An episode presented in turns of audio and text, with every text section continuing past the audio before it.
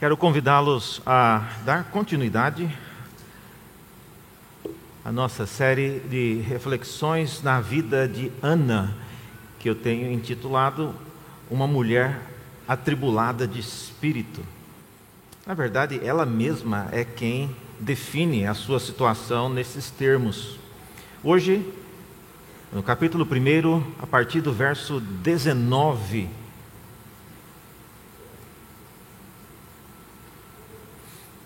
diz assim a palavra do nosso Deus: Levantaram-se de madrugada e adoraram perante o Senhor, e voltaram e chegaram à sua casa a Ramá Eucana coabitou com Ana, sua mulher, e lembrou-se dela o Senhor. Ela concebeu e, passando o devido tempo, teve um filho, a quem chamou Samuel, pois dizia: Do Senhor o pedi. E subiu Eucana, seu marido, com toda a sua casa e ofereceu ao Senhor sacrifício anual e a cumprir o seu voto. Ana, porém, não subiu e disse a seu marido: Quando for o menino desmamado, levá-lo-ei para ser apresentado perante o Senhor e para lá ficar para sempre. Respondeu-lhe Eucana, seu marido: Faze o que melhor te agrade, fica até o desmamar, até que o desmames. Então somente confirme o Senhor a sua palavra e assim ficou a mulher e criou o filho ao peito, até que o desmamou. E havendo-o desmamado, levou consigo um novilho de três anos, um efa de farinha e um odre de vinho, e o apresentou à casa do Senhor a Siló. Era o menino ainda muito criança. Imolaram o novilho e trouxeram o menino a Eli. E disse ela: ah, meu Senhor, tão certo como vives, eu sou aquela mulher que aqui esteve contigo orando ao Senhor. Por este menino orava eu, e o Senhor me concedeu a petição que eu lhe fizera. Pelo que também o trago como devolvido ao Senhor por todos os dias que viver, pois do Senhor o pedi. E eles adoraram ali o Senhor. Até aqui a palavra do nosso Deus. Vamos orar mais uma vez. Senhor, abra nossos olhos para entendermos a tua palavra e pedimos que o Senhor mesmo nos instrua, nos conforte, nos admoeste, faça aquilo para o que o Senhor já designou esta palavra nesta manhã. Oramos assim em nome de Jesus. Amém. Meus irmãos, hoje eu gostaria de iniciar a minha palavra com uma afirmação Geralmente eu começo com uma pergunta, uma ou duas, mas hoje eu gostaria de começar com uma afirmação, então estabelecer o rumo para onde iremos. E a afirmação é a seguinte: viver com a alma atribulada é uma fase de vida e não uma condição permanente na qual nós vivemos. Viver numa vida ou com uma vida atribulada é uma fase. Se você pensar nisso e se você crer nisso, mesmo que nada ainda tenha acontecido ou mudado, mas o simples fato de você pensar nisso e considerar essa afirmação como verdadeira, já muitas coisas podem mudar na maneira como você enxerga aquilo que Deus está fazendo na sua vida e da maneira como você enxerga você mesmo ou você mesma. Então, viver com a alma tribulada não é, não é algo permanente. Não é porque você não foi sempre assim. Você não nasceu assim como você está hoje. E segundo, não é uma condição permanente, porque certamente você não será para sempre assim. Se você me perguntar, mas pastor, como é que o senhor tem tanta certeza disso? Olha, que você não nasceu assim, eu tenho certeza. E que você não viverá para sempre assim, eu também tenho certeza, porque nós viveremos para sempre com Deus. Então, essa situação irá mudar. Então, eu gostaria de, de, pensar então na história de Ana, nesse trecho que lemos hoje, porque Ana reflete alguém que confiava, que cria que a sua vida era passageira, a sua aflição era parte de um período da sua vida e não algo que lhe acompanharia para sempre. E hoje então eu gostaria de passar por três fases da vida de Ana e cada uma dessas fases nos irá ensinar uma lição diferente. A primeira fase na lição de Ana, na, na vida, no período de transformação dessa mulher, é a fase quando Deus se lembra de nós. Essa é a primeira fase no texto. O texto que lemos mostra que Ana, por razões desconhecidas, o Senhor se lembrou dela. Então, esse é o primeiro momento na fase de Ana, mostrando aí essa trajetória da Ana aflita e conturbada, até chegar na Ana que veremos na próxima mensagem, que canta o famoso cântico de Ana. Mas aqui, esse é um momento dedicado para Deus se lembrar dela. Esse conceito de Deus se lembrar de alguém é importante que nós mencionemos. Não tem a ver com Deus, por exemplo, se esquecer de alguém, como às vezes nós nos esquecemos é, de alguma comida no forno e quando você se lembra e volta, aquilo já, já arruinou, já queimou. Não, não é nesse sentido. Quando a Bíblia fala que Deus se lembra de alguém, é uma referência a Deus agora tendo uma atitude diferente para com aquela pessoa, para abençoá-la, para cuidá-la, para salvá-la, diversas coisas. Mas quando você olha, irmãos, esse é o meu ponto. Olhe para o texto que nós lemos não há nada em especial que justifique Deus ter se lembrado de Ana naqueles dias. Não há nada que Ana tenha feito naqueles dias que ela não tivesse feito, dia, feito em dias anteriores que justificasse Deus olhar para ela e dizer: Ahá, agora eu estou vendo que você está fazendo o que eu gostaria, então eu vou te abençoar. Não há nada de diferente naquilo que ela fazia naqueles dias não podemos, por exemplo, colocar a ênfase no fato de Ana ter finalmente conseguido verbalizar o seu pedido. Vocês se lembram que falamos em mensagens anteriores que Ana ela só chorava e não conseguia falar. E finalmente, nos versículos anteriores, ela conseguiu colocar diante de Deus o seu pedido. Mas será que foi por isso que Deus abençoou? Será que Deus disse a ela, Ana, você tem que aprender a pedir o que você quer? Não adianta ficar só chorando. Se você ficar só chorando, eu não vou responder a sua oração. Eu acho que não deve ter sido essa a razão porque Deus ouviu ah, o clamor de Ana. Também eu acho que não deve ser pelo fato de Ana ter feito um voto. E Deus ter ouvido e dito: Ah, agora nós estamos, a negociação está chegando agora num acordo. Já que você prometeu devolver o seu filho, agora eu vou pensar então em deixar a sua vida não mais estéril. Não deve ter sido, irmãos, nenhuma dessas coisas. E quando nós lemos esse relato no versículo 19, dizendo que eles se levantaram de madrugada, adoraram perante o Senhor voltaram, chegaram à sua casa em Ramá, e Eucana coabitou com a sua mulher. Isso não tem nada de novo. Quantas vezes Ana e Eucana foram a Ramá? Quantas vezes eles voltaram? Quantas vezes eles acordaram de madrugada? Quantas vezes eles coabitaram? Então, não tem nada de novo nesse trecho que nos justifique Deus usar de misericórdia naqueles dias. E aqui a lição que a gente aprende disso é, é simples, porém importante: que o tempo que Deus escolhe para se lembrar de nós, atendendo o nosso clamor, não tem a ver com aquilo que você faz, tem a ver com o relógio de Deus que ninguém sabe como funciona. Alguns profetas já disseram que para Deus, mil anos são como o dia de ontem que se foi. Bom, se mil anos é como um dia para Deus, ninguém de nós aqui e ninguém que nós temos notícia na história viveu mil anos. Então, é por isso que às vezes para Deus parece demorar, mas o fato é que no relógio de Deus, irmãos, nós não sabemos se as horas têm 60 minutos, eh, se não sabemos como funciona o relógio de Deus.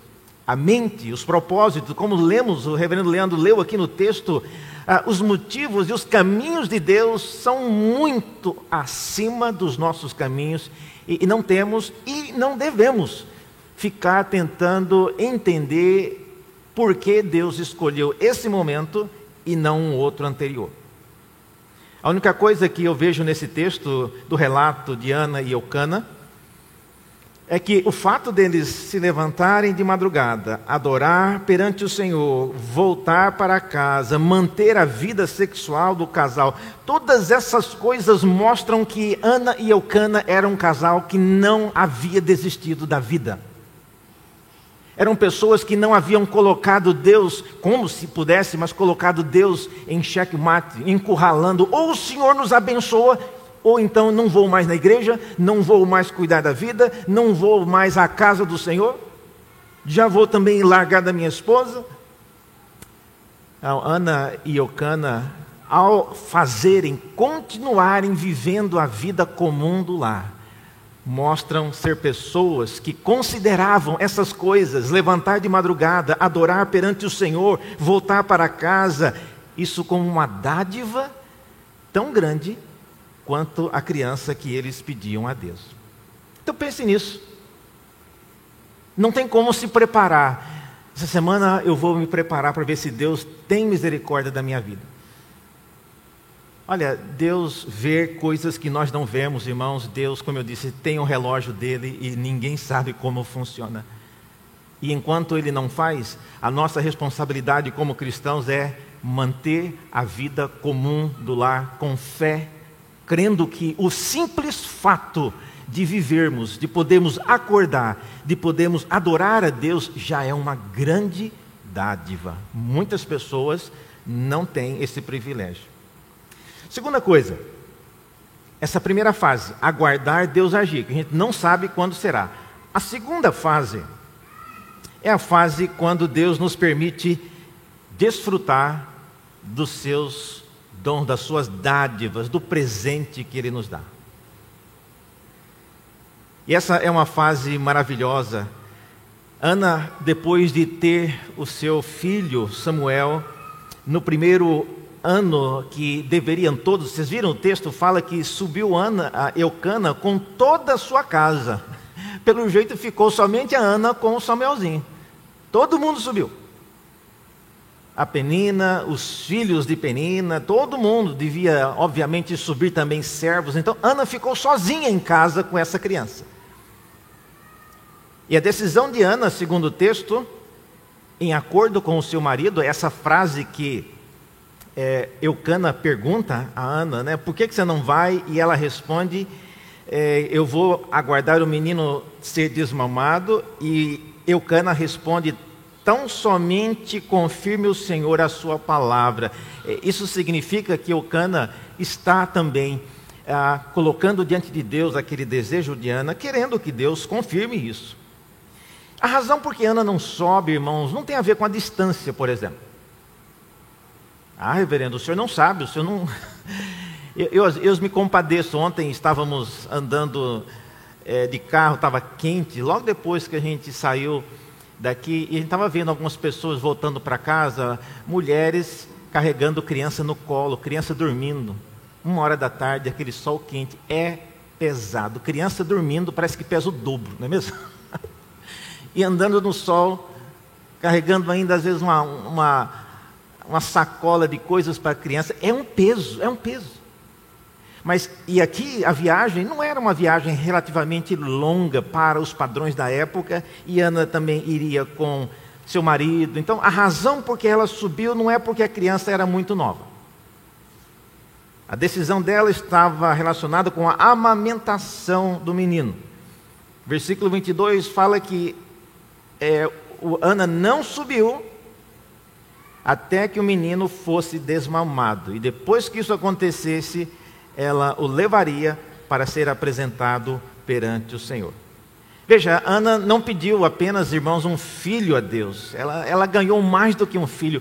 Ao receber um filho, Ana estava recebendo uma dádiva de Deus que era uma nova etapa em sua vida. Ela deixara de ser uma mulher estéril, ela deixara de ser aquele ícone, como eu já falei anteriormente, de alguém sob a maldição de Deus. Não porque Ana tivesse feito algo de errado, mas como eu já disse, a, a esterilidade no mundo antigo, numa nação que tinha um pacto com Deus, era um lembrete de que o povo de Israel, em geral, andava longe dos caminhos do Senhor.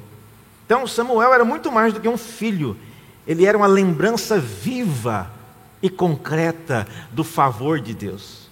E o fato dela ter colocado o nome no menino de Samuel, que significa pedido a Deus, ou algo que foi uma resposta de Deus, mostra que Ana não perdeu essa perspectiva. Esse menino é uma representação clara daquilo que Deus me fez.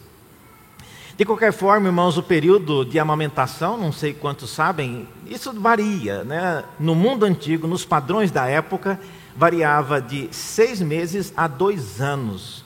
Uma criança podia ficar amamentando.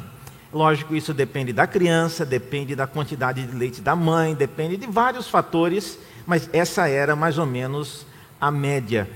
E considerando que a visita que Ana e Eucana faziam no, no templo, em, o templo no santuário em Siló era anual e não era todo final de semana, eu creio que é, é, bem razoável pensar que Ana tenha esperado para que o Samuelzinho tivesse por volta de três anos para ser apresentado. De qualquer forma, olha só, o relato bíblico no versículo 24 deixa claro, para não ficar qualquer dúvida, que o menino era muito criança. Não tem como nós escondermos isso. Ele era muito criança. E nesses três anos, meus irmãos, que Ana ficou com o pequeno Samuel em casa, ela deve ter amamentado esse menino toda vez que ela colocava-o no peito para amamentar o leite que saía dela devia estar saindo da alma. Porque amamentar aquele menino era amamentar uma dádiva de Deus. Toda vez que ela amamentava aquele menino, ela devia abraçá-lo tanto, sabendo que em breve ele iria ser dedicado ao Senhor. Ela devia amamentá-lo e ao mesmo tempo banhá-lo com as suas próprias lágrimas.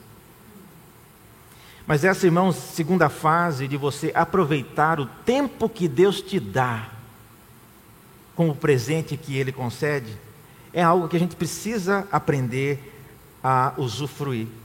E quando Deus lhe dá o tempo de aproveitar de algumas coisas, não é o tempo de você ficar pensando e sofrendo naquilo que será.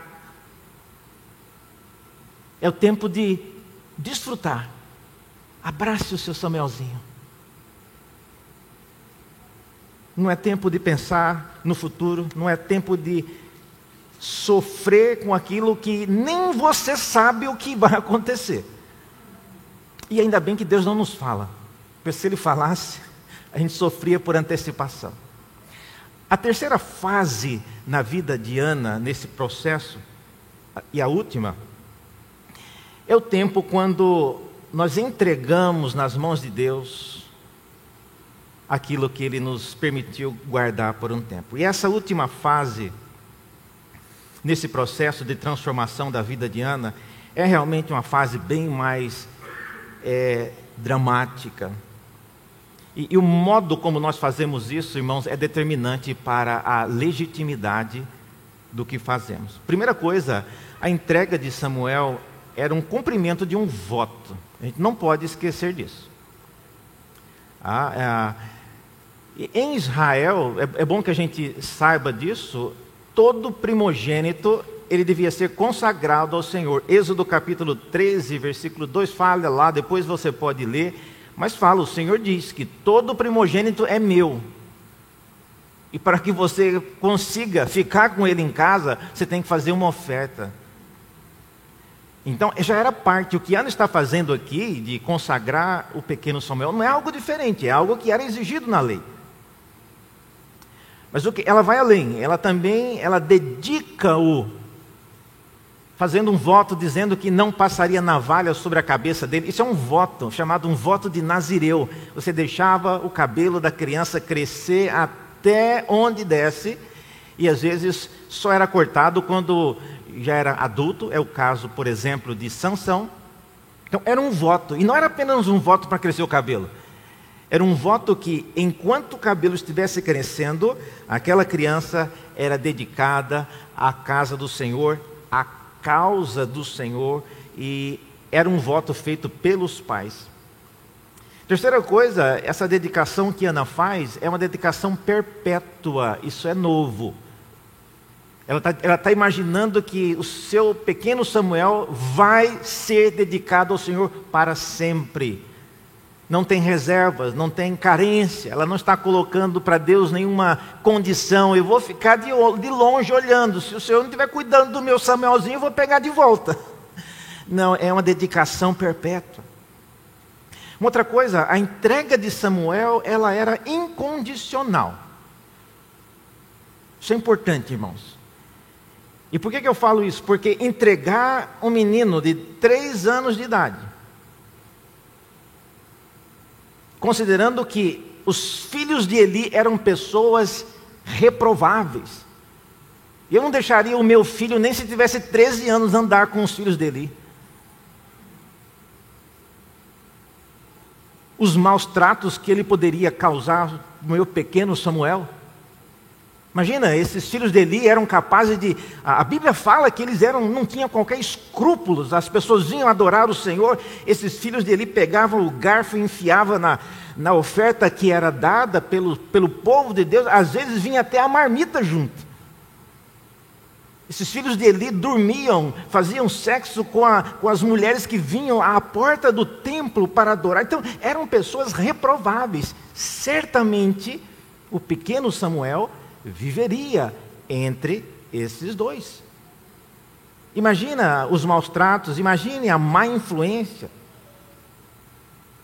Imagina se, se, esses filhos de Eli iriam se preocupar se um dia frio o pequeno Samuel está com a coberta suficiente, se ele comeu alguma coisa antes de dormir. São coisas, irmãos, que uma mãe pensa todos os dias e ela o faz com prazer. E eu não creio que esses filhos de Eli sequer imaginariam que o pequeno Samuel estivesse precisando de qualquer coisa. Eu creio que a Bíblia fala que quando Samuel teve aquela visão que o Senhor lhe chamava à noite, Samuel, Samuel, e ele ia até Eli. A Bíblia fala que Samuel estava num recinto diante da arca.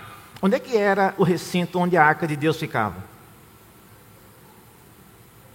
Eu, eu penso que Samuel já havia encontrado um jeito de se proteger do bullying dos dois filhos dele.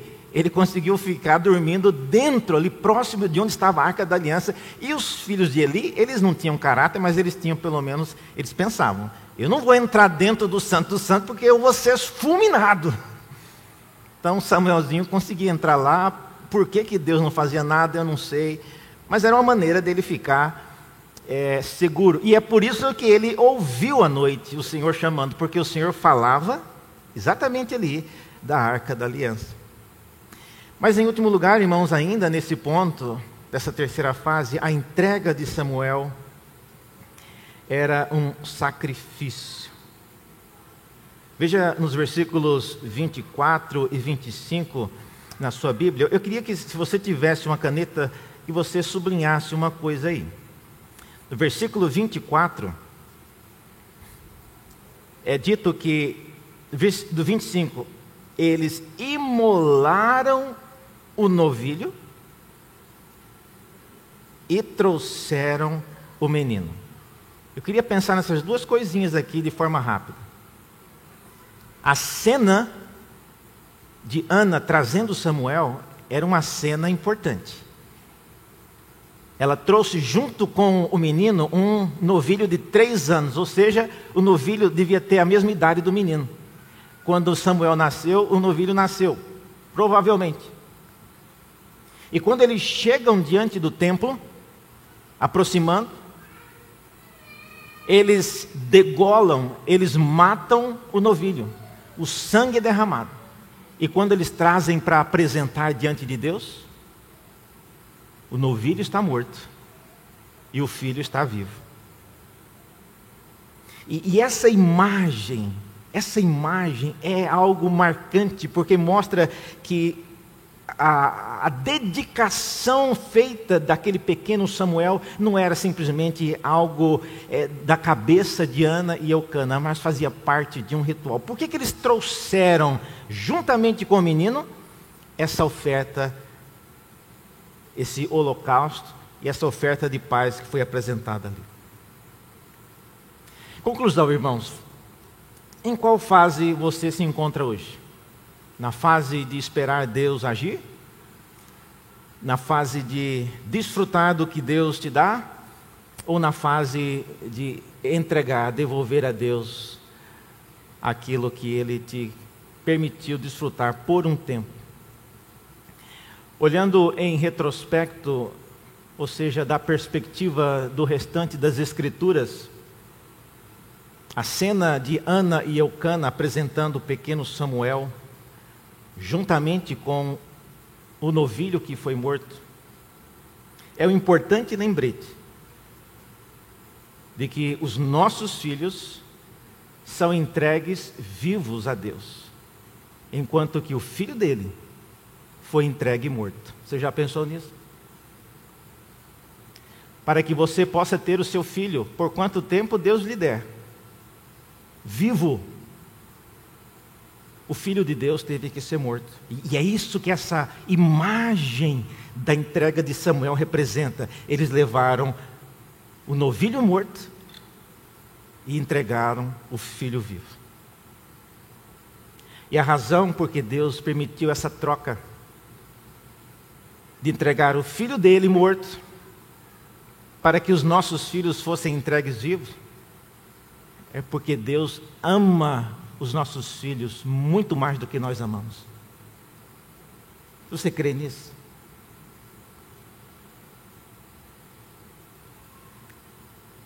Você acredita nesse amor? A Bíblia fala no Novo Testamento: ninguém tem maior amor do que este, de que entregar o seu próprio filho por causa de outros.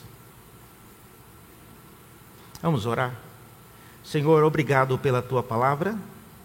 Ajuda-nos a crer neste amor, ajuda-nos a desfrutar dos nossos filhos, da dádiva que o Senhor nos dá, enquanto temos cada um deles por perto.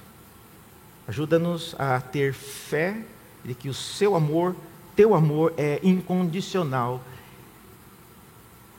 E por causa do sacrifício de Cristo a Deus, nós podemos desfrutar dos nossos filhos ainda com vida em nosso lado. Oramos assim em nome de Jesus. Amém.